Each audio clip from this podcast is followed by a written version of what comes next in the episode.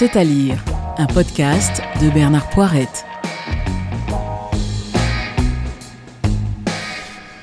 Depuis presque 12 ans, Raphaël Chauvet, violoncelliste professionnel et passablement dépressif, n'a eu aucune nouvelle de sa fille Maude.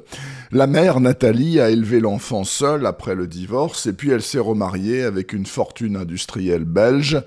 Raphaël a bien essayé de maintenir le lien, et puis il a laissé tomber, parce qu'il est mou et lymphatique, parce qu'il a une piètre opinion de lui-même, et peut-être aussi parce qu'il préfère la première suite de Bach à sa fille unique, c'est du moins ce qu'il croit. Jusqu'au coup de fil de Nathalie un soir d'octobre, Maude n'est pas rentrée de sa mission pour une ONG environnementale aux îles Féroé, là-haut, dans les tempêtes, entre la Norvège et l'Islande.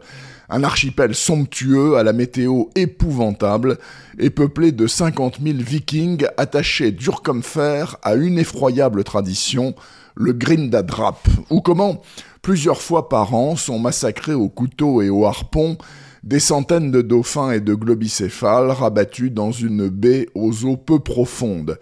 Il y a longtemps, ça faisait un appoint de viande à une population qui crevait de faim, mais aujourd'hui, les cétacés sont pleins de mercure et donc imbouffables.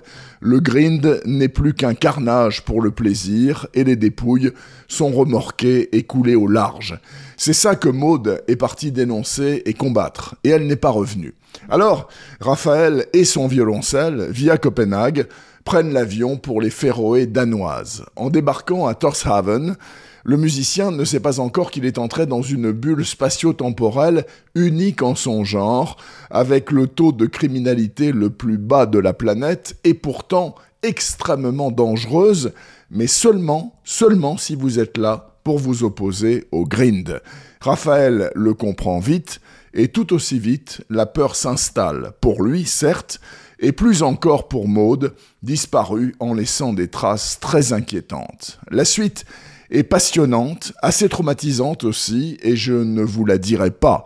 Sachez seulement qu'une fois refermé le nouveau livre de Patrice Guin, vous serez tout comme moi sans doute bien embêté, tiraillé entre d'un côté l'envie de foncer visiter ce qui est sûrement l'un des coins les plus naturels, sauvages et majestueux d'Europe, et de l'autre le regret de devoir y renoncer, car faire du tourisme au Féroé, c'est cautionner indirectement le grind, toujours pas aboli, 50 ans après l'entrée du Danemark dans l'Union européenne. Les brouillards noirs de Patrice Guin vient de sortir chez Albin Michel. Retrouvez le podcast C'est à lire avec Bernard Poirette sur toutes les plateformes de téléchargement. Et rendez-vous sur le site bernardpoirette.fr pour vous abonner à la newsletter et être informé dès qu'un nouvel épisode est publié. Suivez toute l'actualité du podcast C'est à lire sur les pages Facebook et Twitter de Bernard Poirette.